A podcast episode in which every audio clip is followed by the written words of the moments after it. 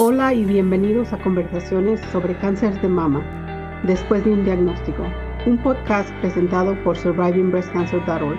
Mi nombre es Lourdes Eras. Y mi nombre es Brenda Coronado. Somos sobrevivientes de cáncer de mama y cofundadoras de SBC para la comunidad de habla hispana, una organización sin fines de lucro que brinda apoyo en una plataforma virtual y educativa, con el propósito de brindar grupos de apoyo y recursos para las personas diagnosticadas con cáncer y para sus seres queridos desde el primer día después de un diagnóstico. Hola y gracias por escuchar un episodio más en Después de un diagnóstico.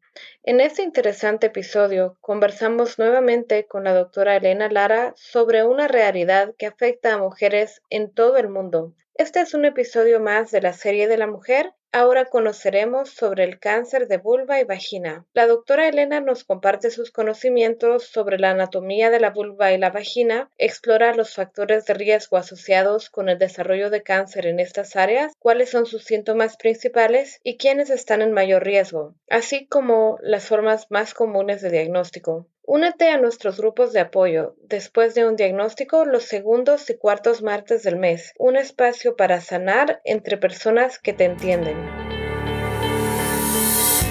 También se pueden detectar en etapas incluso antes de que sean cáncer. Ajá, y se llaman neoplasias intraepiteliales vulvares o neoplasias intraepiteliales vaginales. Entonces, una neoplasia intraepitelial vulvar sí nos va a dar prurito, sí nos va a dar síntomas. Entonces ahí es cuando hacemos como médicos una vulvoscopía, una vaginoscopía o nos llega a salir incluso alterado el Papa que ojo, el Papa no es para detectar cáncer de vulva ni cáncer de vagina. Bienvenidos a la conversación. Hola, buenas noches a todos, a todas. ¿Cómo está, doctora? Hola, buenas noches, ¿cómo están todas? Muchas gracias otra vez por la invitación. Muchísimas gracias por acompañarnos hoy de nuevamente. Para las personas que no nos han acompañado anteriormente, doctora, ¿se podría presentar y dar un poquito de, de, su historial médico así para poder compartir con la audiencia que tenemos hoy y el tema también que vamos a compartir con ellos? Claro que sí, bueno, pues primero agradecerles nuevamente por la invitación. Como lo bien había posteado en, en mis redes, no solo por esta invitación, sino por tomarse el tiempo de hacer toda esta serie de, cáncer en la mujer, serie de la mujer, em, porque es bien importante nosotros poder tener estos espacios para poder impactar de alguna manera en la prevención y detección oportuna del cáncer en la mujer que si bien no solo se limita al cáncer de mama, que es lo que siempre creemos que es lo que solo hay, ¿no? Y realmente existen otros cinco tipos de cáncer que si bien no son tan conocidos, bueno, tenemos que tener datos de alarma, conocerlos para poder detectarlos y prevenirlos em, con las medidas necesarias. Entonces, muchísimas gracias a ustedes, Lourdes, Brenda, Elisa, todos los que están detrás de este gran proyecto. Muchísimas gracias por la invitación. Yo soy la doctora María Elena Lara, yo soy ginecóloga, oncóloga, como siempre les digo, orgullosamente mexicana sin embargo ahora radico en, en, Ecuador, ¿no? Estoy en Quito, les saludo desde Quito y yo me formé en el Instituto Nacional de Cancerología de México, ahí hice mi subespecialidad y bueno, encantada de poder compartir el día de hoy con ustedes. Muchísimas gracias. Bueno, tenemos una serie de preguntas y vamos a hablar, como dice el tema, vulva y vagina, pero para educarnos un poquito también, porque sabe que en diferentes países llamamos a las partes femeninas diferente y o sea que para poder educarnos puede expandir en lo que es la vulva y lo que es la vagina. Claro, realmente eh, primero tenemos que recordar que como mujeres tenemos un tracto genital, así se llama un tracto genital inferior y este va a comprender, obviamente, vulva y vagina. ¿Qué es vulva? Bueno, la vulva es toda la parte que nosotros podemos llamar parte íntima. Muy comúnmente todo el mundo, las pacientes me dicen, me duele mi parte o mi parte íntima, ¿no? Entonces, eh, vamos a definir bien. La vulva va a comenzar en donde nosotros tenemos el vello púbico, ajá, los labios mayores, va a comprender los labios menores, el clítoris, la uretra está dentro de esta, de esta parte del tracto genital inferior inferior también de lo que es la vulva, el introito vaginal y por supuesto después sigue la vagina. Muchas veces no sabemos diferenciar qué nos duele o cuál es el sitio exacto para poder referirle a nuestro médico. Me duele allá abajo, pero no sé dónde, ¿no? Entonces, un paso bien importante o más bien el primer paso que todas debemos dar es conocernos. Conocernos así como nos dicen, autoexplórate las mamas, no para detectar o no, sino para que conozcas realmente, no para sustituir los estudios de detección, sino para que conozcas tu mama, tus mamas y veas si hay algún cambio.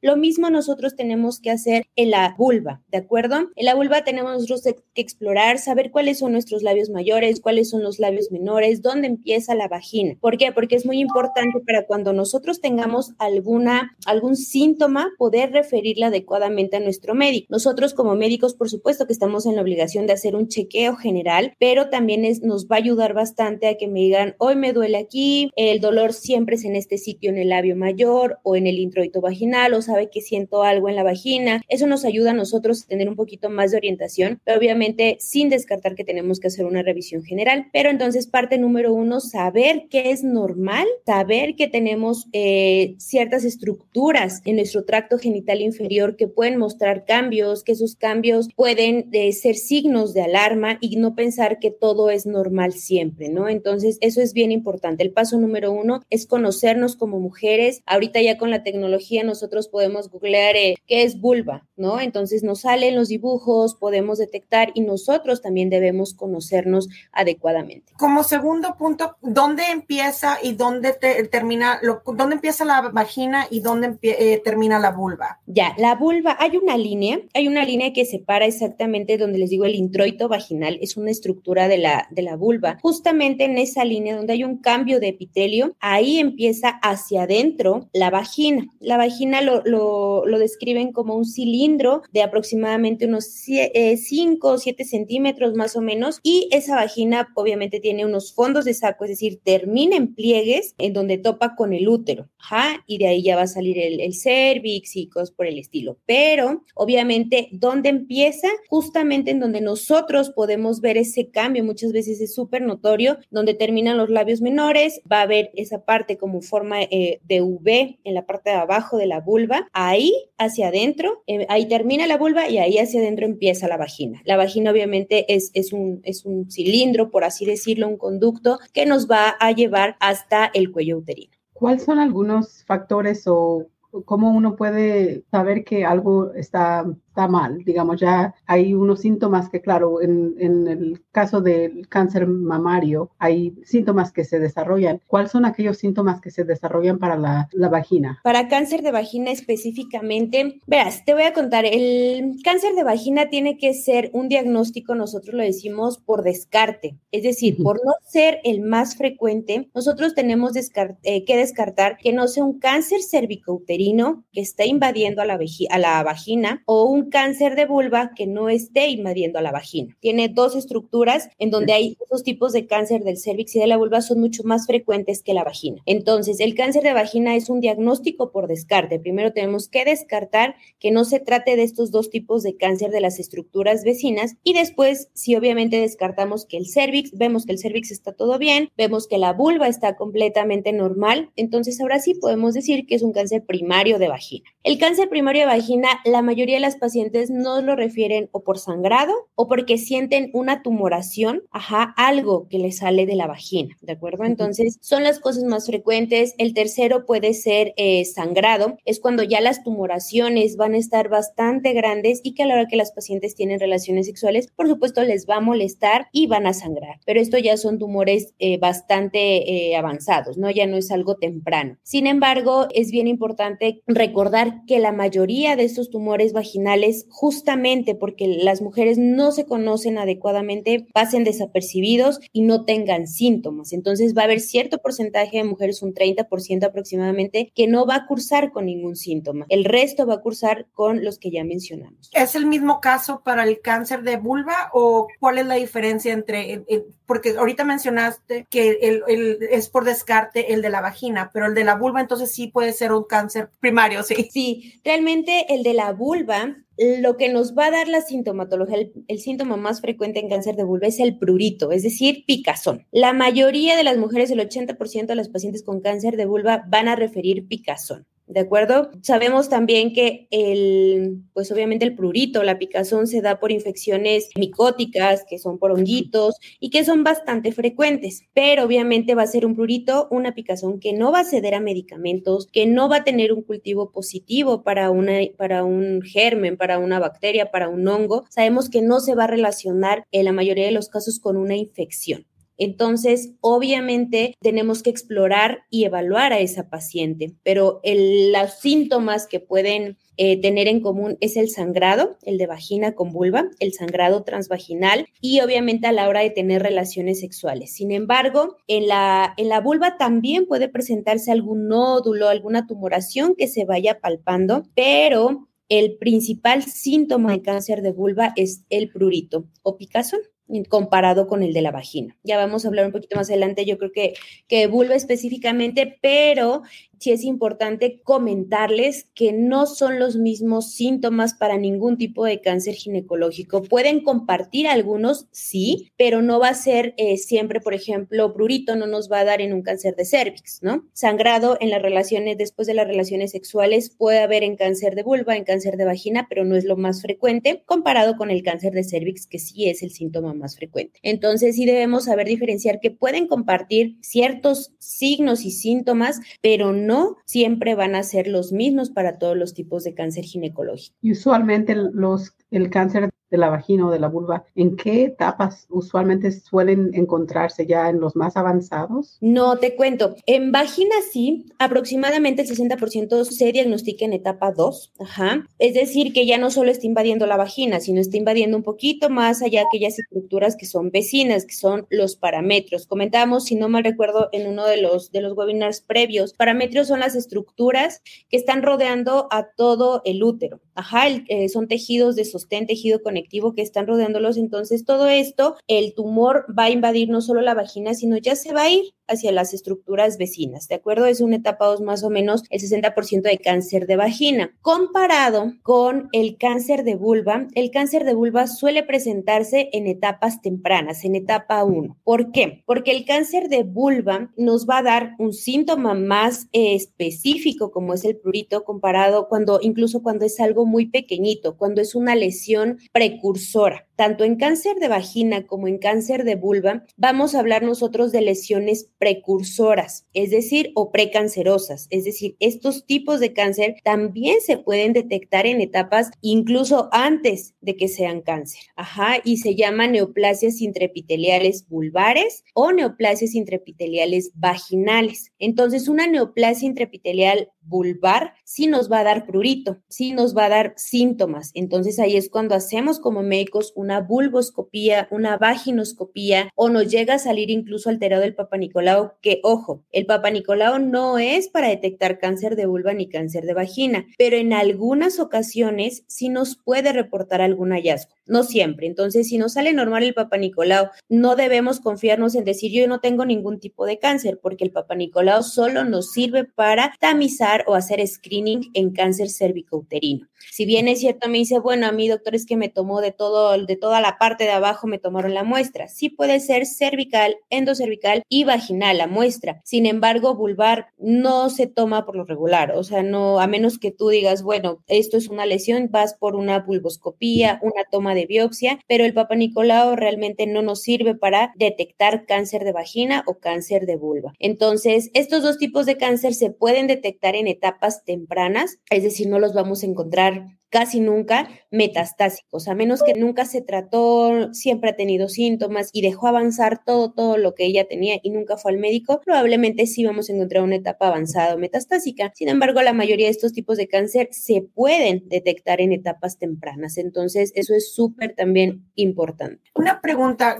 hablando de, de a dónde puede hacer metástasis un cáncer de bulbo de vagina, ¿estamos hablando de los mismos órganos que están conectados o puede hacer metástasis a otros órganos como el, los senos o cualquier otro como en el cáncer de mama? Ya, el cáncer hacia metastásico hacia mama es muy raro. Realmente creo que no, no, no está descrito de vulva y vagina. Sin embargo, no imposible. Ajá, puede hacer metástasis a cualquier lugar. ¿Por qué? Porque pese a que sus primeros lugares para hacer metástasis son las estructuras vecinas, que se llama por contigüidad, también tenemos afección de ganglios linfáticos. Y si bien es cierto, se afectan primero los ganglios linfáticos inguinales, los pélvicos, los abdominales y demás, pero al final de cuentas todo nuestro cuerpo tiene una conexión. Entonces, metástasis a cualquier parte del cuerpo sí, pero lo más frecuente en estos tipos de cáncer es estructuras vecinas, aledañas, por contigüidad y ganglios linfáticos. Obviamente podemos tener metástasis óseas, metástasis pulmonares, metástasis a cualquier lugar porque es un cáncer que se disemina igual que todos los tipos de cáncer por ganglios linfáticos, entonces, o por vía hematógena, por la sangre. Entonces, sí, también no son los más frecuentes esas formas de diseminación hematógena, pero sí es más frecuente la diseminación hacia estructuras aledañas por contigüidad.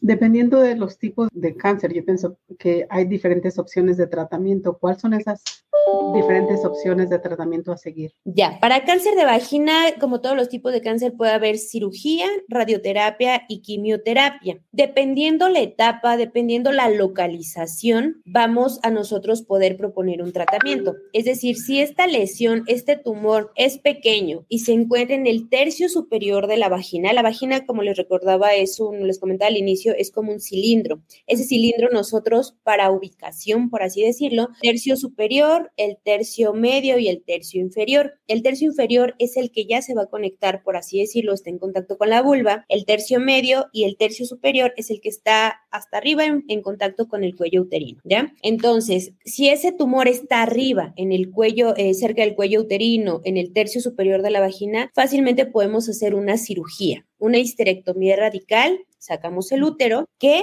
a la vez nos llevamos también la vagina. Entonces, eh, obviamente con bordes negativos, los mismos principios de una cirugía oncológica. Dependiendo, le digo, la localización, hay localizaciones y hay tumores muy grandes que no se van a poder tratar con cirugía. Entonces, las pacientes necesitan quimio, necesitan radioterapia. Recordemos que la radioterapia es un tratamiento loco regional. Entonces, cuando no puede ir la cirugía por alguna instancia de forma primaria, puede ir la radioterapia siempre y cuando pues sea indicado y obviamente esta paciente no tenga otra opción quirúrgica. Pero la mayoría de las veces sí se puede hacer con eh, cirugía y dependiendo los factores o el reporte que nos hagan, nos tengan de patología, vamos nosotros a poder determinar qué tratamiento es el que sigue. Si va a necesitar radio, si va a necesitar quimio posterior a la cirugía. Y para cáncer eh, de vulva es exactamente lo mismo. Cirugía, radioterapia, quimioterapia. Siempre les digo a mis pacientes, estos son los tres pilares fundamentales. No quiere decir que todas van a ocupar todos los tratamientos. No quiere decir que a fuerza vas a hacer cirugía, radioquimio, a veces solo con la cirugía es suficiente y sobre todo si es una etapa temprana. A veces ya la cirugía no tiene cabida en estas pacientes porque son enfermedades muy avanzadas y solamente está indicada la radioterapia con quimioterapia. Entonces eh, va a depender mucho de la etapa, del tamaño del tumor, de las características de las pacientes. Hay pacientes mayores de 80 años, 70 años que no nos van a soportar una cirugía y por supuesto no vamos nosotros a, a ofrecerles ni a martirizarlas con una cirugía sí se puede ofrecer la radioterapia. Entonces, tres pilares fundamentales de estos, de estos dos tipos de cáncer, quimioterapia, radioterapia, cirugía. El orden obviamente también va a depender de la etapa de, la, de las pacientes. Una pregunta que se me viene a la mente, ahorita que mencionó lo de la parte de la histerectomía, cuando hacen histerectomía radical en cualquier otro paciente, eso también lleva de la mano a que, a que van a tomar también la vagina o no? Sí, histerectomía radical significa, como su nombre bien lo dice, no es una histerectomía normal, simple. La histerectomía simple es solo quitar el útero pegadito alrededor, como hacemos un recorte con líneas punteadas básicamente, si nos imaginamos, es seguir las líneas, una histerectomía simple. Una histerectomía radical es quitar el útero con todos los tejidos que están al lado y que están abajo. Obviamente este tipo de histerectomía va a variar, ¿no? Tipo A, tipo B, tipo C, tipo D, etcétera, de acuerdo a la magnitud o a la extensión que nosotros como cirujanos oncólogos o como ginecólogos oncólogos vayamos determinando que la paciente necesita. Puede ser solo el tercio inferior de la vagina, puede ser el tercio medio de la vagina, puede ser el tercio inferior también de superior, medio, inferior de la vagina y eso va a determinar la radicalidad. Entre más radical sea, obviamente hacia abajo, por supuesto que también puede ser más radical hacia los lados. Entonces nos vamos a ir llevando más cada vez más estructuras conforme más radical sea esa, esa histerectomía, con la finalidad de que esos parámetros, ese tejido que está rodeando al útero, no se quede con tumor. Es en el, ese tipo de cirugía radical es en cáncer de vagina y en cáncer cervicouterino principalmente, porque igual el cáncer cervicouterino tiene una diseminación hacia los lados, hacia los parámetros. Si yo hago una histerectomía simple, voy a dejarle tumor a los pacientes si no la hago adecuadamente y si no hago una histerectomía radical, estoy dejando parámetros ahí y por supuesto que esa paciente va a recurrir, va a progresar, va a tener un mal pronóstico si no se hace una adecuada cirugía en este tipo de pacientes. Hablamos de algunas pacientes que tal vez sean un poco ya de mayor edad, que no, no están ya claro, pensando en tener hijos, pero ¿qué, ¿qué opciones hay para las personas que son jóvenes y están lidiando con este diagnóstico y, todavía no han tenido hijo o, quieren tener hijos? ¿Cuáles son las opciones que tienen ellas? Todas las opciones de tratamiento preservador de fertilidad, por supuesto que se puede, sobre todo en cáncer de vulva, puesto que pese a a la localización, pueden, puede haber un embarazo normal, ajá, puede embarazarse la paciente, podemos preservar fertilidad, podemos en conjunto planificar cuál va a ser el tratamiento, de acuerdo obviamente a la etapa en la, que las pacientes se encuentren. Es una etapa temprana, seguramente con la cirugía va a ser suficiente y no va a necesitar mayor cosa. Entonces, la paciente después puede hacer su vida normal mientras esté en vigilancia y se puede embarazar sin ningún problema. Entonces, por ese lado, no en estas pacientes no se limita tanto la, la preservación de la fertilidad. En vagina tal vez un poquito, por obviamente por la localización, porque va a haber dolor en las relaciones sexuales después del tratamiento, etcétera. Sin embargo, tampoco es una contraindicación hacer eh, tratamientos preservadores de fertilidad. Entonces, estos dos tipos de cáncer realmente no tienen ninguna mayor problema para poder preservar fertilidad. Ahora, el cáncer de vulva y vagina, por lo regular, sí es cierto que cada vez se ha visto, se ve más en mujeres jóvenes conforme van pasando el tiempo, pero la mayoría lo vemos en mujeres de edad avanzada. Y entonces también se reduce un poco la población en edad fértil para nosotros poderle ofrecer técnicas de, de fertilidad, de preservación de fertilidad. Una pregunta que se viene a la mente, de, independientemente del tipo de cirugía eh, que se haga, ¿necesitan un tipo de seguimiento de cirugía reconstructiva para, para volver a recrear el área que, que se tomó? Sí, por supuesto. Cuando son, mira, son muy pocas las pacientes que necesitan reconstrucción posterior a la cirugía. ¿Por qué? Porque si bien es cierto antes, se hacían las famosas vulvectomías radicales y en alas de mariposa, es decir, te quitaban toda la vulva con todo lo que había alrededor, ¿no? Obviamente quedaba un súper defecto, un, por así decirlo, sin que pueda cerrar. Ajá, ¿por qué? Porque aparte la vulva es una zona húmeda, eh, la recuperación postquirúrgica de las pacientes con cáncer de vulva es complicada porque es un, eh, por lo regular están acostadas, no tienen tanta movilización. Las heridas eh, que tú haces en una cirugía de, cáncer de vulva suelen abrirse y tienes que esperar a que cierren solitas. ¿Por qué? Porque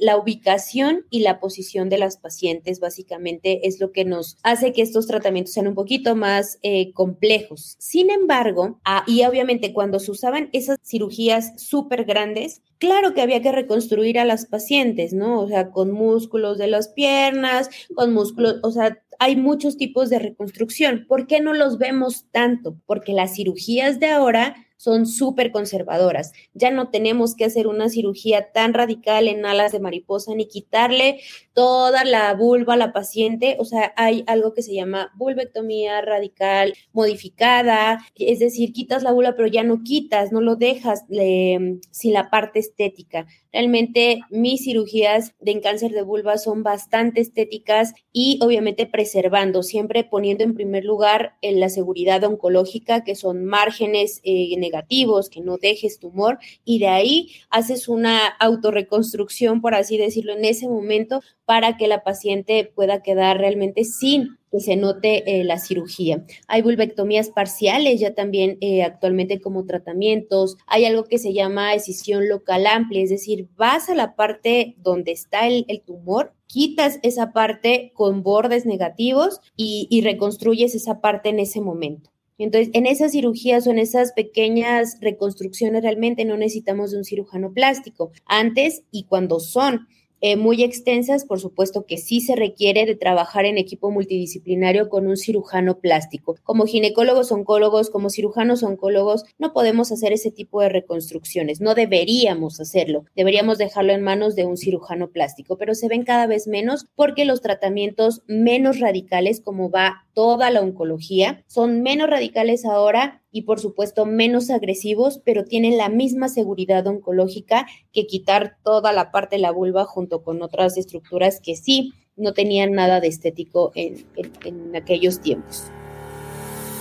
Gracias por sintonizar y escuchar nuestro podcast.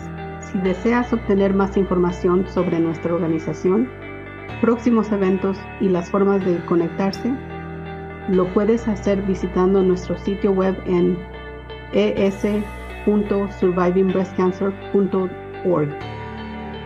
Toda la información en nuestro podcast proviene de experiencias personales y no reemplazan o representan la de tu equipo médico profesional. Siempre debes de consultar a tu equipo médico. Si estás buscando temas específicos o te gustaría ser invitado o invitada en nuestro programa, no dudes en comunicarte con nosotras directamente a brenda.survivingbreastcancer.org o a. Síguenos en Instagram a Después de un Diagnóstico y Facebook Después de un Diagnóstico. Gracias.